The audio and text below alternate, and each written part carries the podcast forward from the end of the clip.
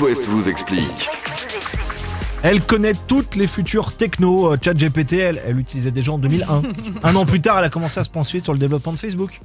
Et là, ce soir, elle va nous parler de sa dernière trouvaille, dit- la ça- e-carte vitale. Ça se dit Ouais. ChatGPT, je crois, si Ouais. euh, tu connais bien Catal. Carte vitale dématérialisée euh, qui va s'implanter progressivement en France. Alors, le- c'est déjà expérimenté depuis quelques mois dans certains départements, comme la Loire-Atlantique. Dématérialisé, ça veut dire Dématérialisée, ça veut dire sur le quoi, téléphone juste Il y a plus de portable. carte en fait. Oui, il n'y a plus de Voilà. carte, c'est une appli. Le but, c'est de simplifier les démarches en ligne et d'éviter les mises à jour de la carte vitale. Et puis, comme tu te déplaces jamais sans ton téléphone, Hmm. Mm. eh ben, normalement, tu peux pas oublier ta carte vitale C'est vrai. ou la perdre. Et Donc, tu te fais c'est. piquer ton téléphone, tu te fais piquer Bon, bah, euh, ta carte bleue, ta carte vitale, tout. c'est tout. Ça marche comment du coup Alors, pour avoir sa carte dématérialisée, quand votre département sera concerné, il faudra télécharger euh, une application APCV, dispo sur smartphone et tablette. Un espace personnel vous permettra de retrouver vos données de carte vitale, celles de vos ayants droit, donc vos enfants, s'ils sont sous votre numéro de sécu.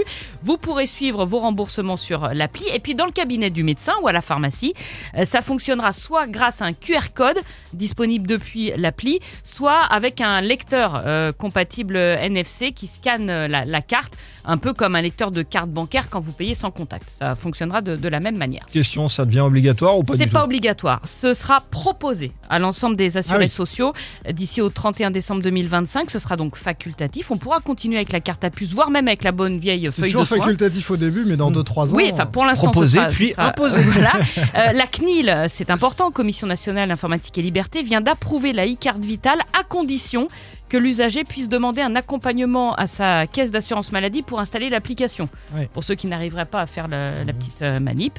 Donc voilà, mais non, ce sera pas obligatoire, ce sera proposé, vous ferez bien comme vous voudrez. Et comment tu vas faire, toi, qui as tout ton immeuble, hein, tout ton voisinage sur ta propre carte vitale Enfin, Tu Qu'est-ce tu que vas tu plus veux- pouvoir frauder euh, bah, l'assurance maladie Bah, De toute façon, tu peux Si, pas mais sur frauder ton la France. téléphone, du coup, c'est ça que ça Ouais, change. C'est D'accord. ça que ça change. T'as intérêt d'avoir de la batterie. hein.